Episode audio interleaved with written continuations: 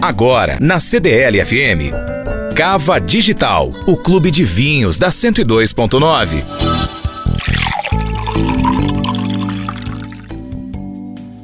Passamos pela região dos vinhos verdes, estamos no Alentejo, um pouquinho mais para baixo, e hoje a gente conversa com o Nuno, que é o diretor geral de uma adega que eu adoro, que é a Adega de Redondo, que está em BH com os vinhos da Porta da Ravessa. Nuno, a gente está num evento muito bacana aqui na região de Redondo. Como foi para vocês, depois de tanto tempo, tá fechado e hoje reabrir com esses eventos lindos, com música, para provar os vinhos aqui da região de Redondo? Para nós foi muito importante porque na região de Redondo não havia nenhum evento relacionado com, com, os vinhos. Este tipo de eventos surge numa parceria com o município de Redondo, em que designamos como Redondo Wineland. Começámos com o Wine Sunset no início de outubro e hoje temos este evento, Wine Talks e Wine Fest, onde pretendemos dar a conhecer não só os vinhos da, da região, do, do Conselho, de vários produtores, mas também falar, termos conversas à volta do vinho. Eu sei que a adega de Redondo está em vários países da Europa,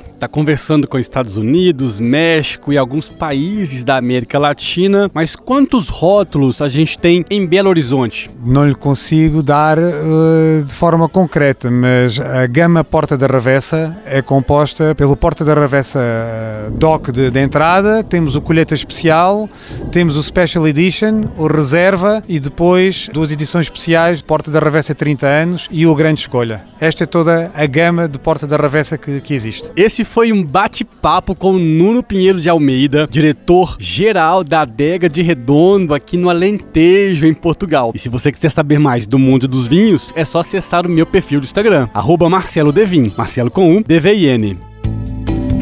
Cava Digital, o clube de vinhos da 102.9. Oferecimento Cência. A Cência chegou em BH com apartamentos personalizáveis de 2 e 3 quartos com suíte, varanda e lazer premium. Saiba mais em meucencia.com.br.